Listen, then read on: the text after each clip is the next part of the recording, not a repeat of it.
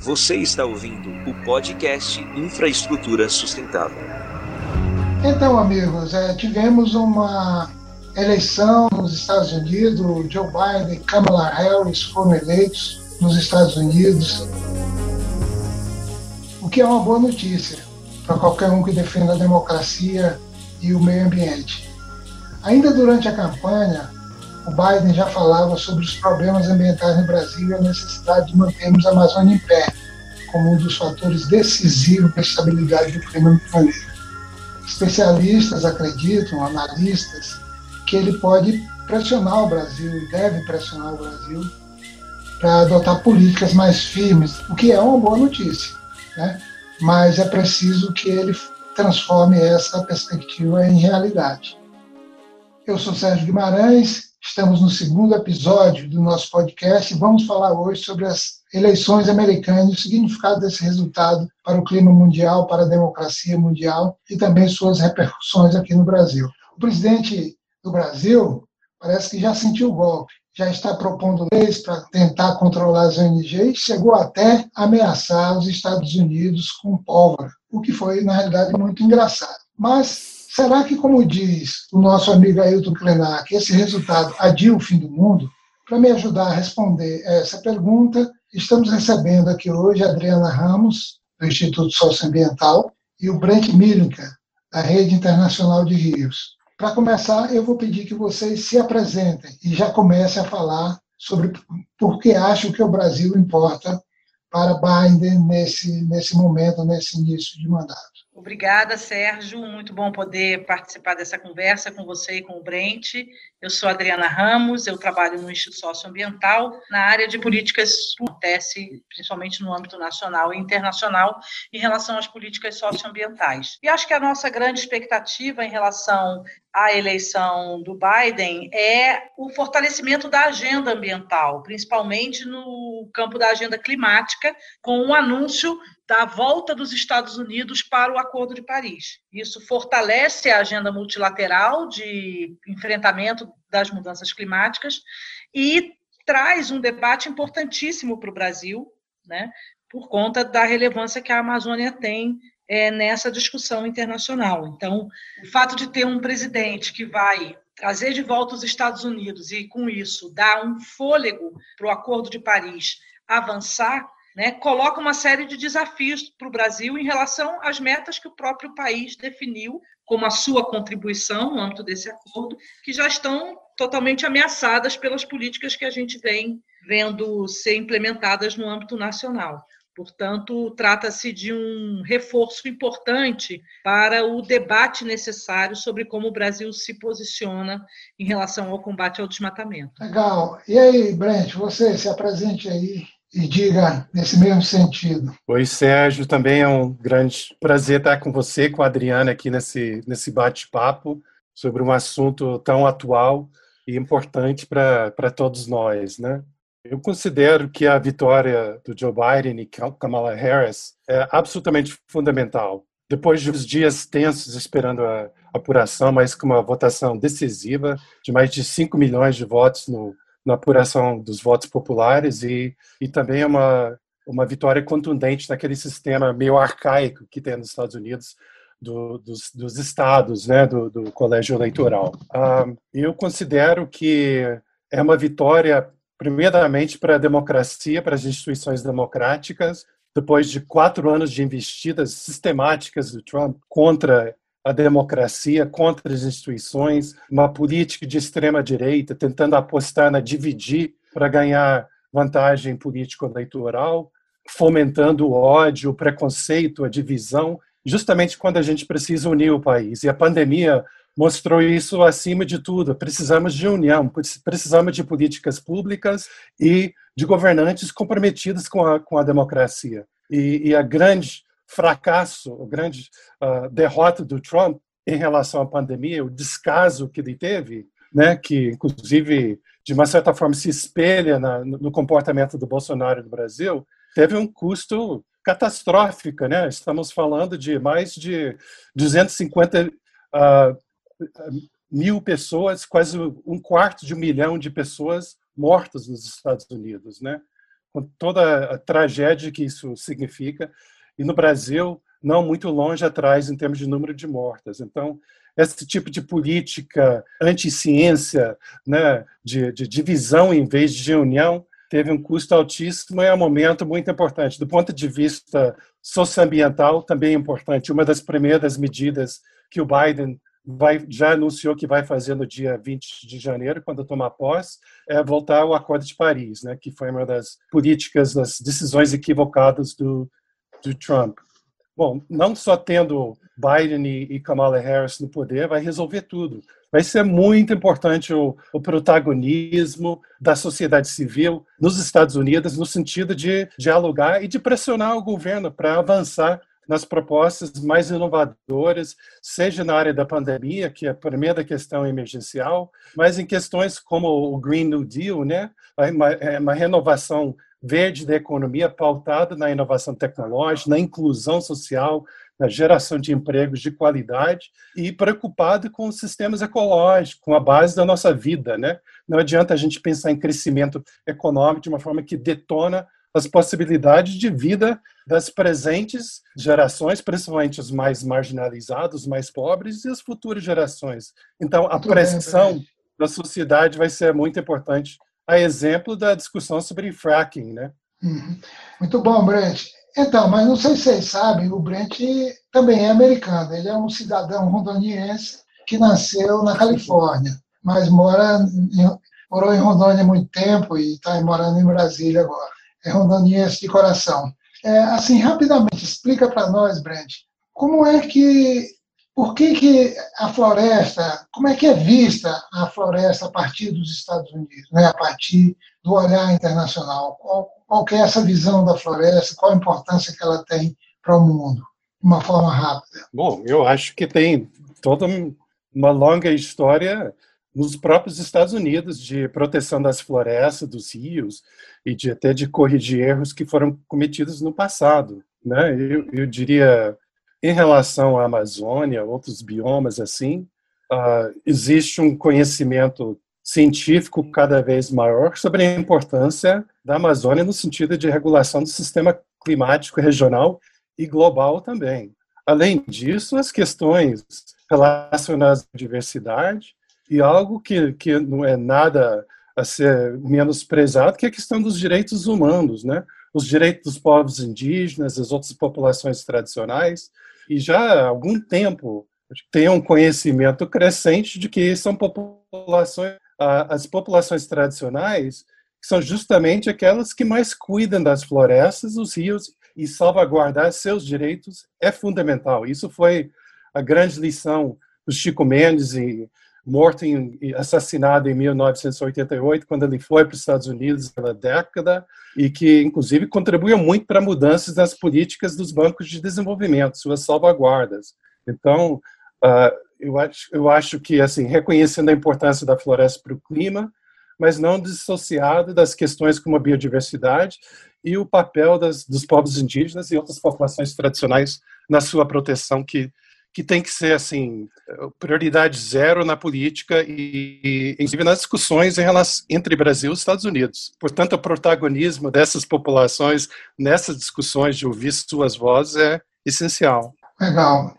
Então, é, esse, esse resultado, essa vitória do Biden, né, também é entendido como um recado para as políticas antiambientais né, do, presidente Jair Bolsonaro e outros ao redor do mundo. Né? É, principalmente no que diz respeito ao desmatamento da Amazônia, é que o próprio Biden falou isso em debates durante a própria campanha. Aí eu pergunto para a Adriana, Adriana, como, assim, objetivamente, como efetivamente, esse, essa vitória do Biden e esse novo governo que vai se instalar nos Estados Unidos a partir de, de janeiro pode nos ajudar a, a manter a floresta em pé? Bom, eu acho que o primeiro elemento é um elemento talvez menos objetivo, né, mas extremamente importante, que é o fato de que nós teremos um líder que vai fazer declarações contrárias à conservação, é, negando as mudanças climáticas e afrontosas aos povos indígenas e às comunidades tradicionais, sem ter eco no presidente da maior potência do planeta. Né? Hoje já está circulando nas redes a fotografia do Biden se ajoelhando em deferência às duas parlamentares eleitas é, indígenas nos Estados Unidos, demonstrando né, uma deferência e um respeito que a gente sabe que o presidente brasileiro não compartilha. Então, acho que o fato de ele não ter esse conforto de ter um apoio dessa magnitude para esses absurdos que vem fazendo contra a Amazônia é um elemento bem importante. Eu acho que ao retomar uma agenda internacional é, de mudanças climáticas, é, fica mais difícil para o Brasil embromar no tratamento da questão do desmatamento. Né? Nós estamos falando de um país que tem poder de compra com o Brasil, de um país que tem né, capacidade de, de mobilizar esforços globais é, em torno dessa agenda, e isso vai isolando o Brasil cada vez mais. Lamentavelmente, isso não parece ser um problema, né? É, recentemente, na formatura dos estudantes é, do Instituto Rio Branco, os diplomatas que estavam se formando, o discurso do ministro é, Ernesto Araújo dizia que se, se o Brasil, né, nessa cruzada que está fazendo, vai se tornar um párea do mundo, então que sejamos párias, ou seja, não me parece haver uma preocupação quanto ao isolamento diplomático do Brasil, no qual essa agenda é extremamente importante. Então, pode ser até que os efeitos né, é, objetivos em relação ao desmatamento não sejam imediatos, mas a tendência é que esse descalabro da falta de política ambiental, do desmonte, da promoção da ilegalidade fique cada vez mais evidente para o resto do mundo e que o país fique cada vez mais isolado. Então, a gente espera que isso surta algum efeito no sentido de que é, o Brasil reconheça a importância de sinalizar né, para os outros países uma capacidade de gestão do seu patrimônio ambiental que não o coloque numa situação mais difícil do que já está. É, é uma situação, né, porque a gente tem visto as, as reações do, do ministro Ernesto, né, o chanceler, e de algumas pessoas, filhos de algumas pessoas próximas ao Bolsonaro, eles realmente não têm nenhum, nenhum, nenhuma noção do significado e dos prejuízos que isso já está trazendo e pode trazer muito mais para o Brasil. Mas esse resultado também é um recado para demagogos e projetos de ditadores ao redor do mundo. Né? Possivelmente deve ter um, um reflexo aqui no Brasil em 2022. Como é que você, como é que você avalia isso? É, eu acho que a sociedade civil brasileira tem trabalhado muito fortemente para demonstrar os descalabros que esse governo tem. E contar com, com essa inspiração da mobilização da sociedade norte-americana, né, para evitar a continuidade de um governo negacionista e autoritário, eu acho que é uma das forças que a gente vai poder usufruir, digamos assim. Além disso, é, me parece que essa nova conformação né, de liderança é, global traz uma série de outras questões né, dessa agenda socioambiental que já estão aí, sinalizadas inclusive pelo mercado financeiro, né, para o centro do debate. Então, diante das manifestações que o novo presidente americano tem sinalizado, fica mais difícil né, para o Brasil dizer que isso é uma questão apenas que serve a interesses escusos, né? E fica mais difícil para o Brasil sustentar uma, uma agenda, é, digamos assim, de fortalecer a impunidade. Lembrando que, né, que a gente está falando de mercados que são muito vultosos, tanto para o Brasil quanto para os Estados Unidos. Acho que nós vamos ter um, um, um dilema, quer dizer, tem um desafio aí, que é o fato de que é exatamente a, a área do agronegócio, né, com a qual o Brasil mais concorre, é, digamos, feita de eleitores do Trump, né? Eleitores que o novo presidente provavelmente vai querer conquistar, né? E que, portanto, um pouco dessa dessa agenda de pressão, né, com base nos interesses comerciais, também vai estar presente, né? Então, esse é um grande desafio de como é que a gente consegue fazer avançar uma agenda importante e positiva do ponto de vista socioambiental, né? é, sem permitir que isso seja é, indevidamente apropriado né, é, como uma agenda que favorece certos interesses comerciais contrários ao interesse brasileiro. Mas eu acho que até mais do que o próprio governo, esse processo tende a pressionar principalmente a iniciativa privada no Brasil, né? os produtores rurais, entendeu? As associações desses produtores que vão ter que se posicionar nesse debate internacional sobre a questão ambiental com mais seriedade. É, eu acho que essa dimensão econômica ela, é, ela é fundamental. A gente pode falar dela um pouco mais na frente, mas eu quero voltar aqui para o Brent agora, né? É, ainda nas relações Brasil e Estados Unidos, né? Bom, o que o está claro é que vão ter um tanto mais de conversa sobre Amazônia, direitos indígenas. Né? Tem tudo a ver com o nosso projeto aqui do GT Infraestrutura, da, das redes que a gente participa, das organizações. É, e isso é, é bom porque é, parece estar mais alinhado, né? com certeza está mais alinhado politicamente importante para o Biden. Como, a pergunta que eu faço para o Brent, como que isso é politicamente importante para o Biden? Por que, que ele prioriza esse tema no, no vamos dizer assim, no quadro político dos Estados Unidos e na geopolítica mundial? Bom, eu acho que uh, o fato do, dos índices de desmatamento e queimadas e de mortes no campo relacionados a isso, a violência no campo, está nas manchetes, nas preocupações e, e, e nas ruas do mundo inteiro, e, e, reconhecendo a importância disso para a crise das mudanças climáticas, não tem muito como ignorar isso, né? Eu acho que a grande questão assim, qual, como vai se avançar. A diferença que eu acredito que tem agora é que existe um, um, um presidente em que dá para dialogar, né? dá para propor. E a grande questão é assim, o que, que o Brasil vai propor? Só ter uma posição de falar em saliva e pólvora, não é, isso não é proposta nenhuma. Aliás, eu vi uma entrevista com o embaixador da Alemanha, ele colocou assim: a gente respeita completamente a soberania do Brasil, mas gente, que a gente precisa saber é qual o plano do Brasil para a Amazônia. Né? Infelizmente, a gente está num recrudescimento de processos de, de, formulação de políticas públicas que, em que houve avanços nas políticas socioambientais no passado, com o atual governo, e a grande questão, assim, se realmente o Brasil vai, vai dar conta do recado no sentido da própria sociedade participar da busca de soluções.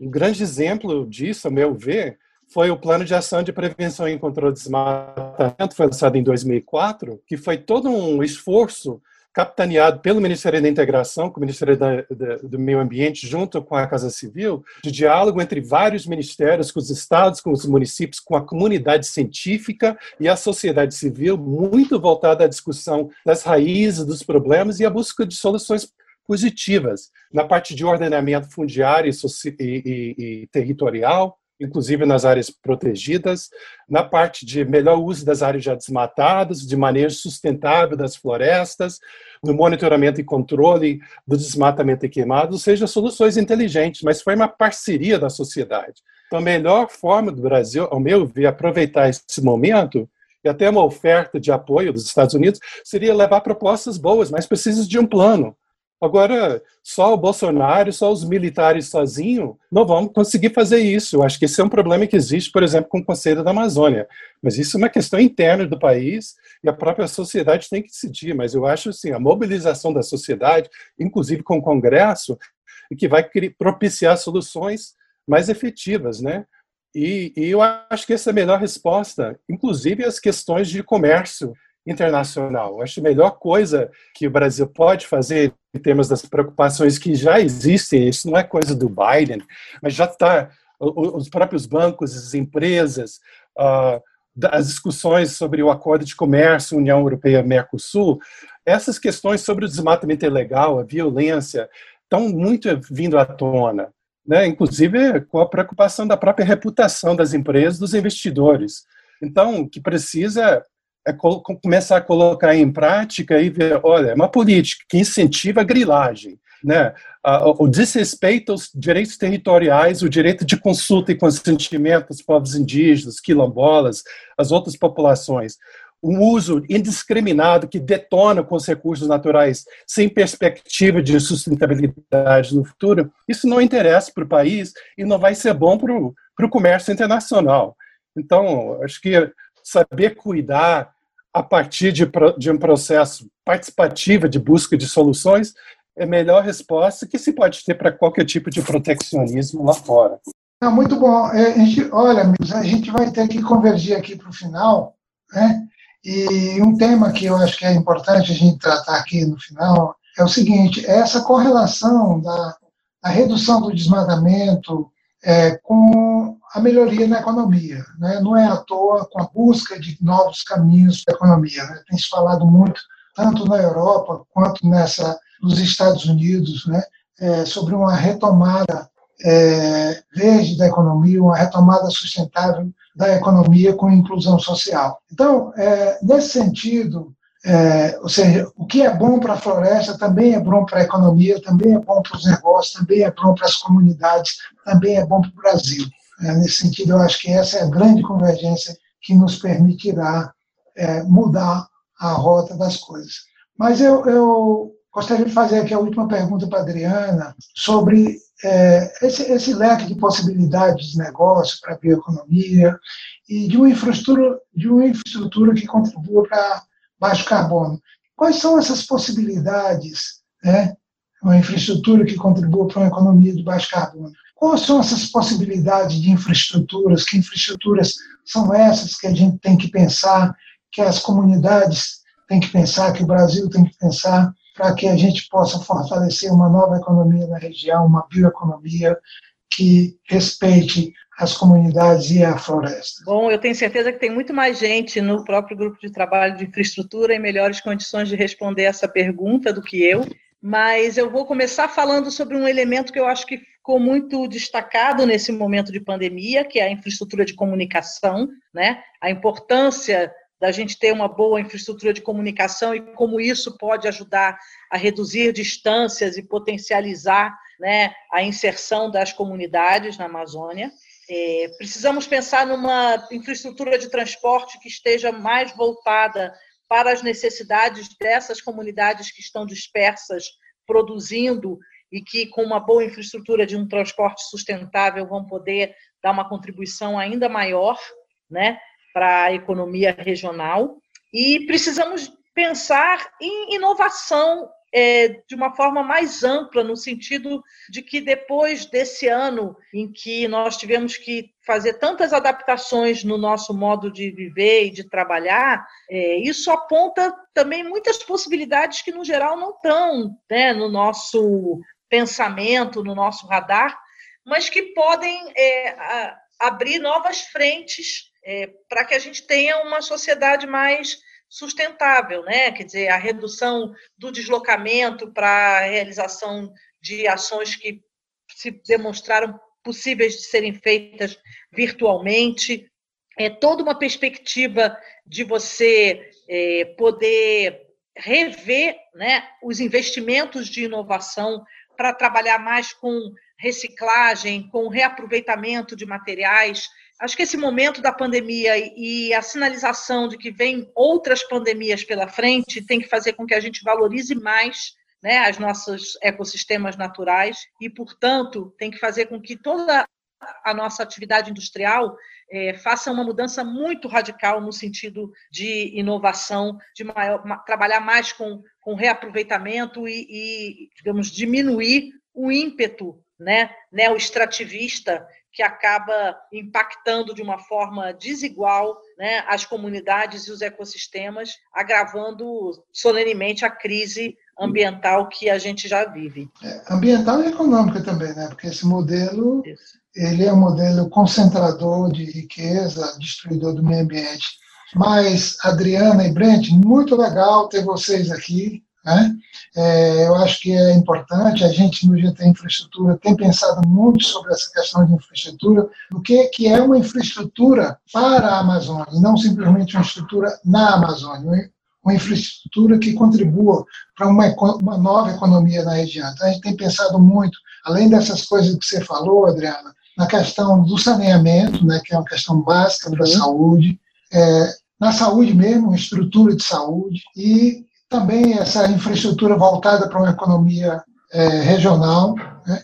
e também na área energética, né? a, a universalização de, de energia que não seja na Amazônia, que ainda tem muito aonde chegar, a comunidade onde chegar, e não através de, de motores a diesel, né, mas com possibilidade de energia solar, etc. Então, são várias coisas que a gente, sei que vocês estão trabalhando nisso, é, e são várias possibilidades que a gente tem e que a mensagem que fica é que nós estamos com mais esperança nesse momento a partir desse, desse evento político, dessa vitória do Biden no, nos Estados Unidos. Vamos acompanhar e vamos ver até onde é que o Trump vai ficar catimbando lá para tentar reverter a eleição. Né? É, mas é isso aí, muito, muito grato e seguimos, assim, muito bom, eu gostei bastante de poder estar com vocês e conversar, a gente poderia conversar desse tema mais duas horas e quem sabe a gente volte a falar sobre ele num dos próximos episódios do nosso podcast Infraestrutura Sustentável, do GT Infraestrutura. Grande abraço e sigamos. Valeu, Sérgio. Obrigado. Valeu, Sérgio. Muito obrigado. Este é um podcast que foi produzido pela agência O Mundo que Queremos e pelo GT Infraestrutura.